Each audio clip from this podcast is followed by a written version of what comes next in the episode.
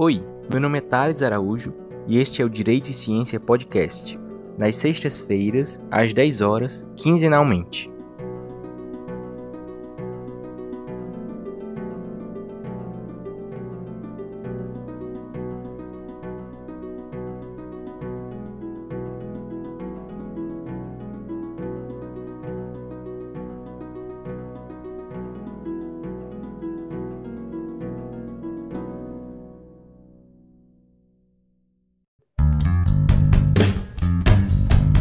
Olá, sejam todos muito bem-vindos. Estamos iniciando hoje mais um podcast, um episódio do nosso podcast Direito e Ciência.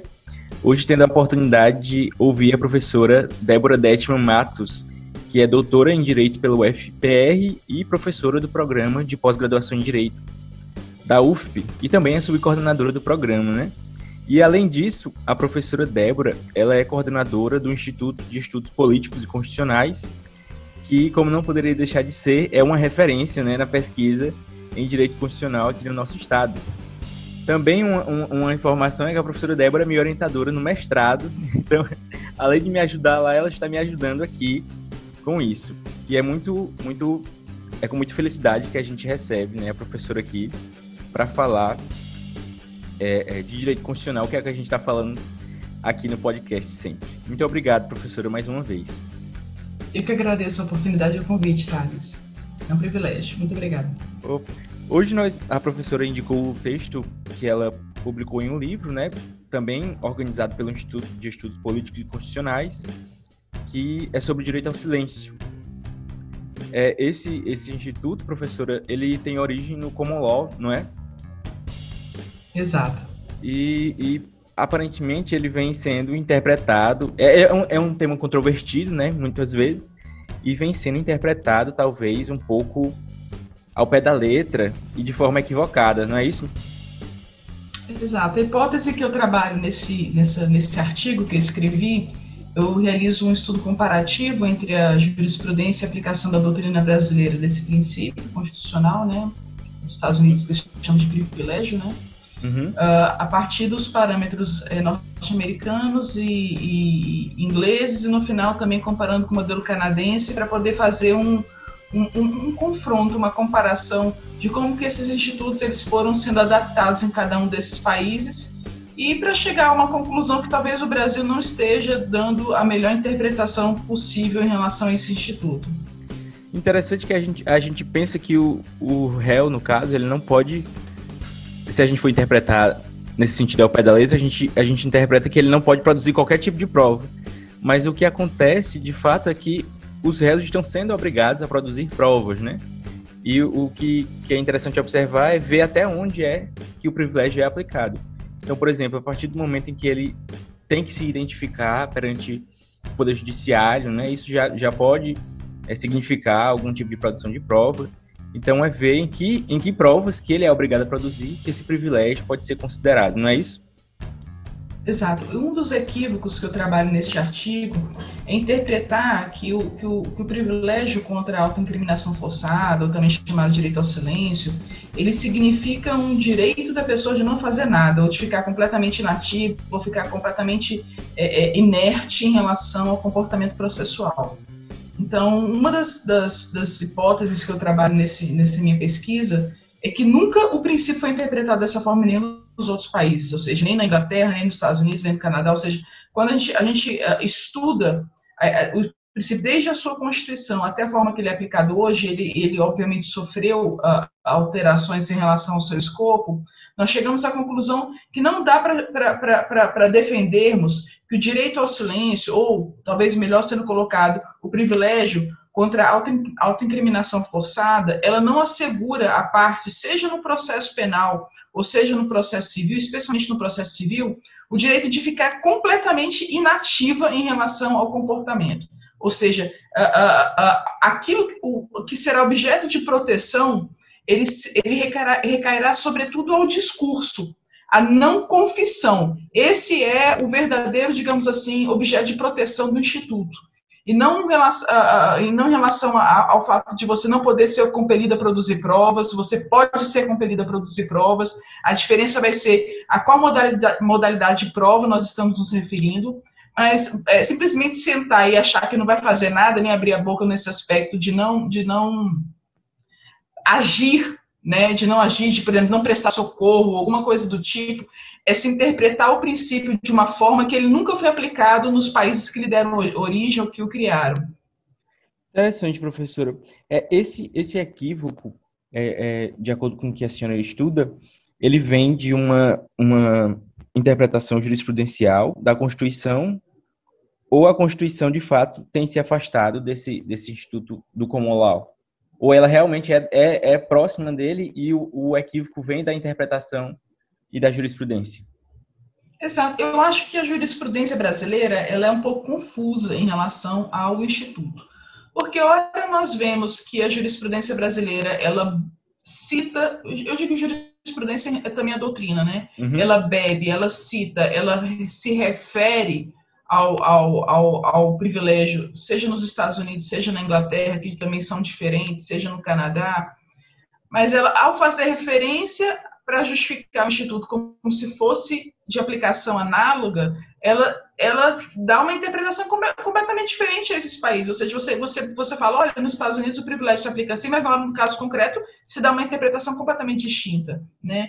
E, um, e, um, do, e um dos aspectos que eu, que, eu, que eu trabalho no artigo que mais diferem o modelo brasileiro dos modelos anglo-saxões diz respeito a essa confusão que existe entre o privilégio contra a autoincriminação forçada e a, e a existência independente das provas. Então, o que eu, o que eu trabalho é que de, da Inglaterra, desde os primórdios de, de, de, aplicação do Instituto, que eu falo que foi um precedente muito famoso no, no caso inglês e muito antigo também, é, é, que é o caso Warwick Shaw, é, nós vimos que havia uma mulher que ela uh, havia confessado mediante fraude, onde ela havia guardado as joias que ela havia roubado, e apesar daquela confissão ter sido considerada inválida, e aí esse é o objeto de proteção do Instituto, porque mediante promessa de recompensa, que naquela época era ilegal, você prometer a confissão mediante recompensa, pagamento em dinheiro, né? Sim. A confissão ela foi, ela foi considerada inválida porque ela havia sido obtida mediante fraude por parte da autoridade inquisitória, mas é, ao, ao, confessar e dizer onde estavam as joias que estavam escondidas embaixo do, do colchão no quarto, aquelas joias foram consideradas como instrumento probatório. Sim. Ou seja, esse é um ponto crucial para a interpretação do Instituto na Inglaterra, por exemplo, confrontado com o Brasil, porque o fato do, do, da confissão ser considerada inválida, isso não quer dizer que as provas, elas também, naturalmente, como uma consequência direta, elas sejam também uh, uh, uh, invalidadas, porque a prova física, ela é independente da, do discurso. Sim. Isso também foi, isso, isso foi também a, a, a, aplicado e trazido no caso dos Estados Unidos. Por exemplo, quando a gente estuda o, o modelo norte-americano, a gente não precisa nem pegar um livro para saber disso, basta assistir televisão, assistir uhum. série. Nós observamos que os réus, por exemplo, os suspeitos, eles são, por exemplo, obrigados, compelidos contra a sua vontade, ainda que contra a sua vontade, eles podem ser judicialmente compelidos a fornecer prova de DNA, Sim. por exemplo. Verdade. Correto? Por que, por que essa ideia de que ele pode, por exemplo, ser obrigado a fornecer prova de DNA? Porque se tem o um entendimento que o corpo físico, seja o sangue, seja a voz, seja, seja documentos, to, todas essas provas físicas, elas não são protegidas pelo direito ao silêncio. Ou seja, você pode não ser obrigado a confessar, uhum. mas você pode ser obrigado a ofertar o seu corpo ou exames, e, enfim, é, é, caligrafia e uma série outras de provas, mesmo contra a sua vontade, para poder instruir o processo a pena de, de, de, digamos assim, de desacato, eu chamo de contempt of court, ou seja, de descumprimento de ordem judicial. Então, essa, essa, essa, essa interpretação que o Brasil tem de que nós não podemos usar o DNA, porque isso constitui uh, uma autoincriminação forçada, que nós não podemos usar o exame é, é, é, grafológico, ou, ou, ou, imagem, ou, ou som, ou seja lá o que for, isso, isso é, é, é, é uma interpretação que foi aplicada no Brasil a partir da, da, da, da, importação do Instituto anglo-saxão ou norte-americano de uma forma completamente distinta do que existia naqueles dois países.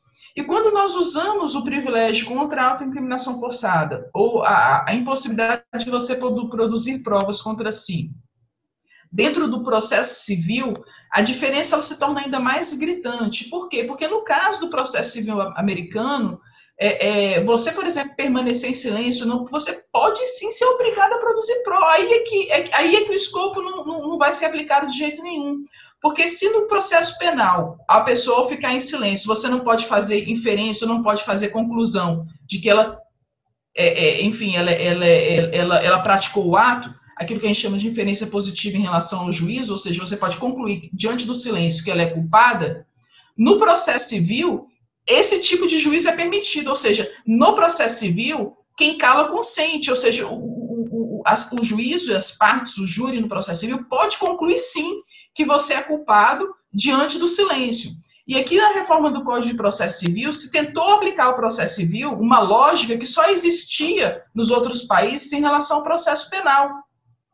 Correto? E, e se falou, não, diante do silêncio você não poderia, você não poderia uh, concluir que a pessoa é culpada. Isso, isso, isso é uma, uma, uma digamos assim, sob a perspectiva comparativa do confronto, isso é uma aberração em relação aos países do common law que, que, que instituíram esse mecanismo. Interessante, professora, que esse privilégio né, foi pensado é, quase que exclusivamente para, para os processos criminais, né? E aqui a gente tem aplicado em, em, em todo tipo de processo, inclusive é, quase recentemente em relação à, à Comissão da Verdade também, não é? E a senhora fala essa questão de, de ser obrigada a produzir ou do silêncio é, é, a gente vê isso claramente nos processos, por exemplo, de investigação de paternidade, né? Então, é, é, é, é pode falar. É, interessante esse, esse exemplo que você dá, Thales, para mostrar a incoerência brasileira. Porque veja a situação. Se eu me recuso a fazer um exame de DNA, correto? Eu não posso concluir no processo penal, tal como tem sido interpretado aqui no Brasil, que eu sou culpada porque eu me recusei a fazer o exame de DNA. Isso mesmo. Correto? Aí o que, que faz o processo civil? O processo civil faz o seguinte: olha, eu, eu por causa do privilégio contra a autoincriminação forçada, eu não posso compelir uma pessoa a fazer o exame de DNA. Uhum. Mas eu posso concluir que ela é culpada. Ou seja, perceba, uhum. pelo privilégio, eu, também não poderia chegar a essa conclusão de que ela é culpada. Porque é se eu tenho direito a não fornecer a prova, eu não estou defendendo que a pessoa tenha direito a não fornecer a prova, mas se ela tivesse o direito pelo privilégio a não fornecer a prova, eu também igualmente não poderia concluir que ela é culpada por não estar se fornecendo essa prova. Só que isso gerou uma, uma, uma, uma aplicação tão inadequada a respeito dos exames de paternidade, ou seja, você ter uma tecnologia que consegue um alto índice de confiabilidade, saber se a pessoa é pai ou mãe de um, de um menor, que se chegou a conclusão, ah, você não quer fazer exame de DNA, então a gente vai concluir que você é. Só que o privilégio, tal como ele é instituído, ele não poderia permitir não esse poderia tipo permitir. de conclusão. Então se cria essas, essas, é, é, essas, essas quimeras, essas aberrações em relação ao instituto que nada tem a ver com que, uh, uh, enfim, uh, com o escopo ou com o objeto de proteção a que ele se dedica. Eu acho que uma coisa é, semelhante a gente pode verificar também um exemplo prático mais claro talvez, dos crimes de trânsito, não é?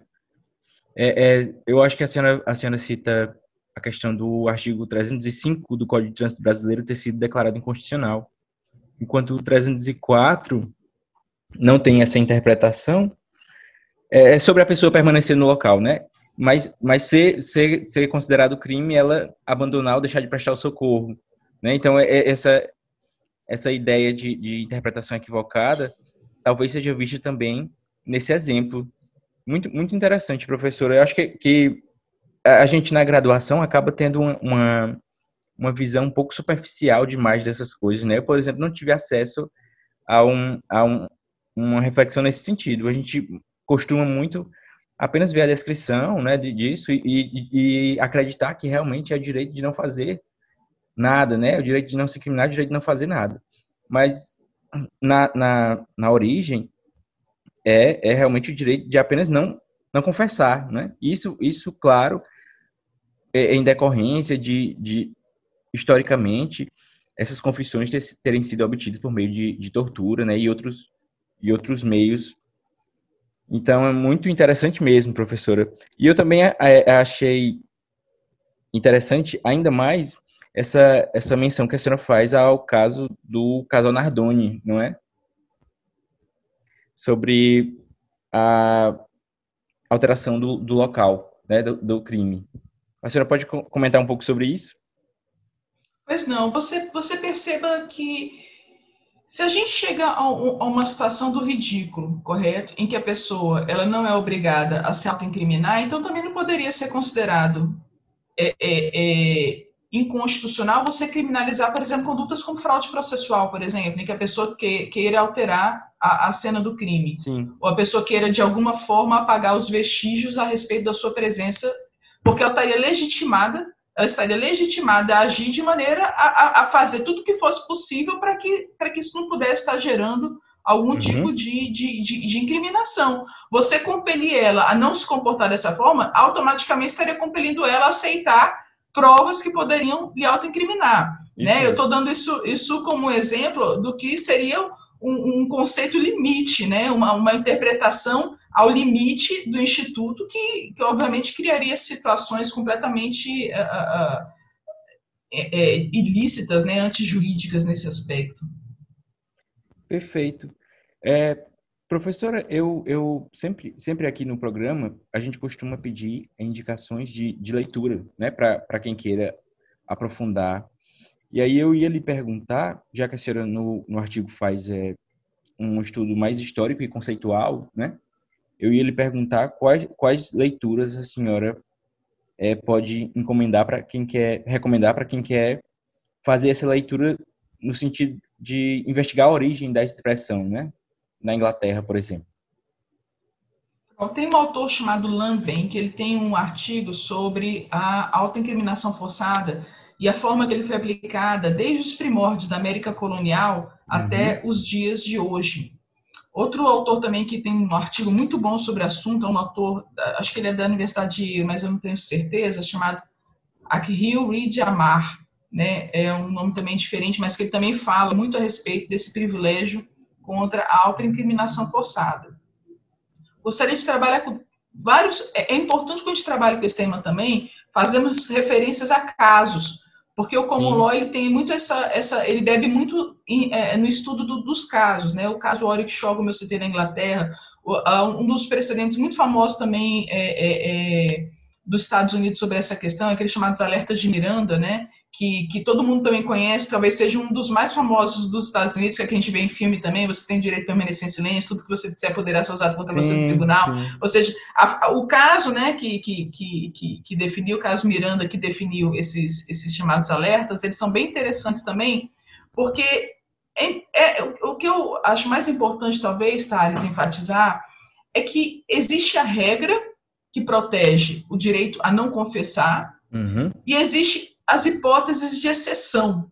Ou seja, o próprio, por exemplo, quando a gente trabalha com a ideia do fruto da árvore envenenada, que é, um, que é também Sim. uma criação uh, doutrinária norte-americana, a gente vê que a própria doutrina norte-americana e a jurisprudência, ela prevê exceções a essa regra. É verdade. Então, não é porque não é porque uma prova ela foi obtida de uma maneira inicialmente ilícita que ela nunca mais vai poder ser revalidada e vai estar gerando, consequentemente, em todos os casos, a invalidação por derivação. A própria, a própria jurisprudência norte-americana não instituiu um mecanismo, ela instituiu exceções, não é verdade? Ou seja, ela, ela é, é, é, por exemplo, imagina você, um policial, chegando para um, um, um traficante, por uhum. exemplo, e, você chega e fala bem assim, onde, onde é que, uma abordagem na rua, onde é que você botou droga? A droga está aqui dentro do bueiro, está dentro da caixa de, de...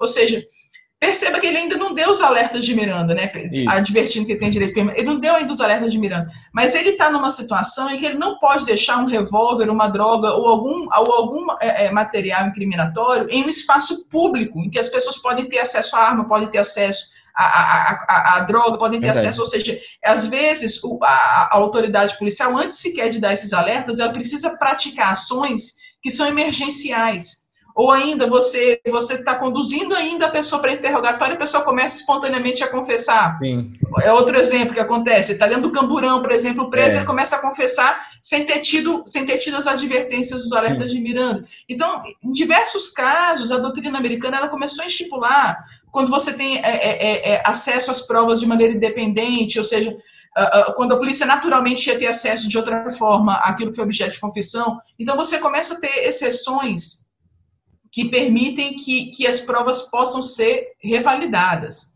Mas eu queria citar dois exemplos, dois exemplos agora são exemplos Perfeito. drásticos, que vai estar diferindo o Brasil de outros países, tá? Certo. O primeiro exemplo foi o caso da Inglaterra, recente, não, não tem muitos anos atrás, não, em que uma mulher estava processando uma empresa por danos causados em que ela havia alegado que o serviço tinha lesionado a mão dela e que ela não conseguia mais mexer a mão por, causa, de, de, de, por causa da natureza do trabalho que ela exercia na empresa. O que, que fez a empresa? A empresa contratou um detetive particular para saber se ela tinha realmente se lesionado.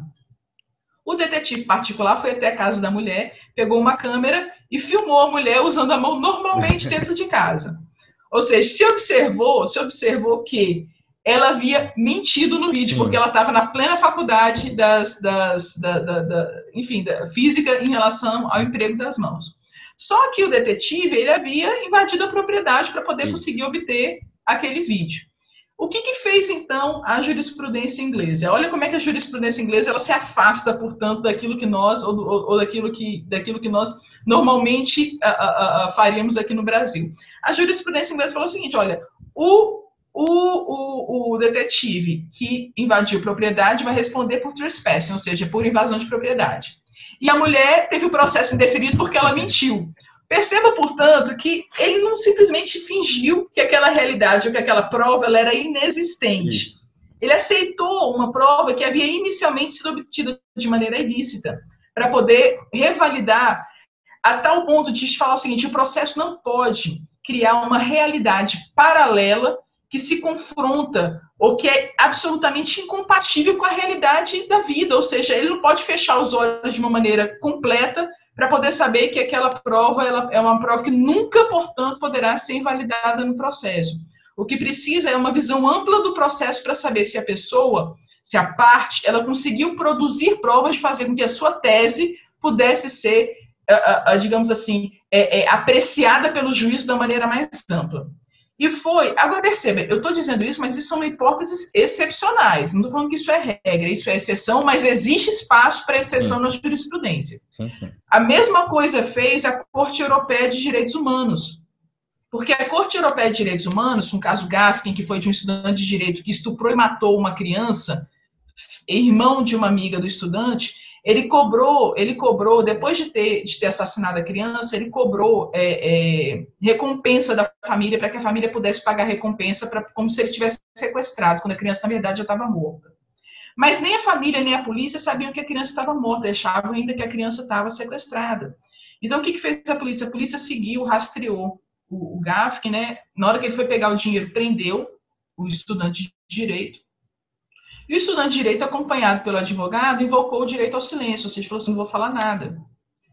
A polícia, portanto, agindo de maneira errada, tá bom? Isso é inquestionável, agindo de maneira ilícita, à noite foi interrogar a Gafken e falou o seguinte: ameaçou ele, olha, se você não disser onde está a criança, era inverno, eles achavam que a criança ia morrer porque estava nevando, né? Então eles tinham urgência em achar a criança, eles temiam na, naquela, naquele momento pela vida da criança, porque eles não sabiam que a criança já estava morta eles disseram pro, pro, pro, pro, pro pedófilo, né? Eles falaram, olha, ou você fala onde está a criança, ou nós vamos te colocar em uma cela com estupradores para que eles possam te estuprar, né? Eles não bateram nele nem nada, mas ameaçaram ele, né? Sim. E ele, diante da ameaça, falou onde estava a criança. O que, que a polícia fez? A, a, a, polícia chegou no local, encontraram o cadáver da criança e lá procederam toda a colheita de provas, né? É, DNA, marca de sapato, enfim, fizeram uhum. toda a análise da cena de crime. Ele foi denunciado por homicídio.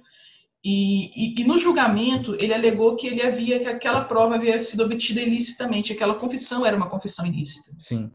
Né?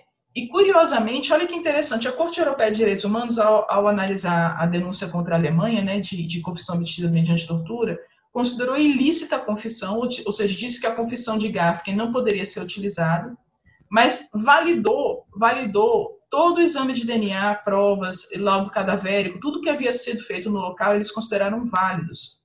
Então, até mesmo uh, países em que tem esse, esse, esse, essa teoria do fruto da árvore envenenada, possuem também hipóteses excepcionais em que a prova, ainda que obtida ilicitamente, uhum. ela poderia ser validada dentro do processo. Né? Volto a dizer aqui, sempre como exceção, porque senão você também valida a tortura, você valida instrumentos é. inadequados de obtenção da prova. Mas existem situações limite em que realmente nós precisamos abrir nossos olhos para saber se isso vale a pena a, a, a, a, condução de um processo absolutamente dissociado da realidade. Perfeito, professora. É, nós estamos chegando ao final do nosso tempo programado, mas eu queria pedir para que a senhora comentasse, professora, só sobre esse caso que a senhora cita, para falar da origem né, da expressão, que é o caso em inglês do John Lilburn. Eu não sei se é assim que se pronuncia. Eu acredito que sim. então, é, para encerrar, eu só gostaria que a senhora fizesse um comentário sobre, sobre isso em relação à origem dessa expressão, né, em inglês ainda. É, o John Lilburn, ele é, um, ele é, um, ele é considerado um dos, um, um, o precedente, digamos assim, o precedente mais antigo em que o direito à autoincriminação forçada foi empregado. Né? Ele era um opositor uh, da, da, da coroa, ele era um chamado, a doutrina chamava ele de leveler, que são os niveladores, ou seja, ele tinha, ele era de um posicionamento político contrário à monarquia, ele tinha tendência republicana na Inglaterra, e, e ele foi levado àqueles que eles chamam de, de, de Câmara Alta, que era uma espécie de corte responsável para o julgamento dos crimes de traição. E ele foi levado lá, né? Então, em vários momentos durante o julgamento de Lilburn, ele fala o seguinte, ele fala... É, é, porque a gente tem que saber que naquela época, a gente está falando aqui do século XVII, né, portanto, há muitos séculos atrás, uh, os juízes, eles faziam a pergunta, né, e a pessoa ela era obrigada, compelida a, a responder. E, e, a, e, a, resposta da, da, do réu naquele momento era a única forma de defesa que que ele teria. Nós estamos falando de um período que não existia advogado de defesa, não existia sequer advogados, tá bom? Então, é, era um período em que, em que todo o processo ele era conduzido de uma maneira muito, muito informal. Então, era a única oportunidade de defesa que ele teria. E nesse julgamento, ele não invoca o direito, na verdade, a ficar em silêncio no sentido estrito da palavra, muito pelo contrário. A sua atuação no processo é uma atuação muito ativa. Ele fala bastante no processo. Mas toda a fala de Lilburn era no seguinte: olha, é, eu não vou falar uma, uma palavra enquanto vocês não me disserem qual é a minha acusação. Eu estou sendo acusado do quê? Né? Se vocês me, me, acusarem, eu me defendo, mas eu, eu não vou aqui eu mesmo ser a minha acusação. Que era, era essa a questão. Então, na verdade, antes de invocar o direito ao silêncio, Lilburn, na verdade, estava muito mais invocando uma acusação apropriada, que é algo que vai se desenrolar nos, nas décadas seguintes, não naquele momento, mas vai ser na, na, no século seguinte, especialmente, que é o fato de você ter uma defesa, você ter uma acusação e toda a responsabilidade da incriminação do réu ser responsabilidade da acusação e não do réu, ou seja, o réu ele não poderia ser Perfeito. um instrumento da sua própria acusação. Ótimo. Perfeito. Professora, a senhora, a senhora indicou para a gente é, é, autores estrangeiros, né? Mas eu ia perguntar também para a senhora dizer alguns livros ou artigos é, de brasileiros sobre a temática, para quem quiser também aprofundar esse estudo. Ótimo. Eu, eu indicaria, assim, sem falsa modéstia, né? mas é um, é esse artigo meu que trata disso, ele é, um, ah, ele é um bom artigo. Uh, uh, ele está disponível no site do Instituto, gratuitamente, para quem quiser acessar o, o, o livro. Uhum. É, o site é IEPC, que é, que é a sigla de Instituto de Estudos Políticos e Constitucionais UFPI, de Universidade Federal do Piauí, né, ufpi.edu.br, eu repito, é iepc.ufp.edu.br, esse artigo que escrevi está lá. Nós temos é, diversos criminalistas que, que se dedicam a essa questão, nós temos diversos precedentes do Supremo Tribunal Federal que trabalham com essa questão. Então, a, a, a, na minha, eu até que alguém tiver curiosidade na bibliografia, eu tenho bastante referência assim também a, a, obras brasileiras, embora o enfoque que eu tenha dado nesse artigo é justamente Sim. fazer um confronto em relação ao modelo canadense, norte-americano e, e, inglês, inglês. Daí, porque a grande parte realmente vai ser de obra estrangeira. Perfeito, professora. Então, nós realmente estamos chegando ao final do nosso programa. Lembrando que a cada 15 dias a gente recebe um novo convidado, né, para tratar dos mais diversos temas. Agradecendo mais uma vez a professora Débora. Nós vamos procurar, além de, de quem quiser ter acesso, acessar o site do Instituto, nós também vamos procurar, claro, com a autorização da professora, disponibilizar o texto é, no site do nosso podcast. Então, a cada 15 dias a gente recebe um novo convidado. Agradeço mais uma vez a professora Débora e espero também depois poder contar com ela para tratar de outros temas tão interessantes que ela vem estudando é nessa, nessa linha do direito constitucional. Né? Mais uma vez, professora, muito obrigado. É, é, com muita felicidade que a gente recebe a senhora aqui no nosso, no nosso projeto. Eu que agradeço o convite, Thales, mais uma vez. É, é, você já, já se tornou um estudante querido para nós. Né? Ô, já, já que obrigado. você anunciou desde o início que eu sou orientadora, eu também posso puxar um Sim. pouco o saco me orientando, posso falar que, que eu, eu já o admiro bastante, fico muito Que bom, grata. professor. É, é, queria parabenizá-lo pe- pela iniciativa, é uma iniciativa fantástica. E sempre que Muito vocês obrigado. precisarem, vou estar à disposição para ajudar. Muito obrigado, professora. Muito obrigado. Então a gente vai encerrando. Muito obrigado. Tchau. É, a gente vai disponibilizar os materiais depois. Tá, eu que agradeço. Um grande Tchau, abraço tchau, a todos os ouvintes.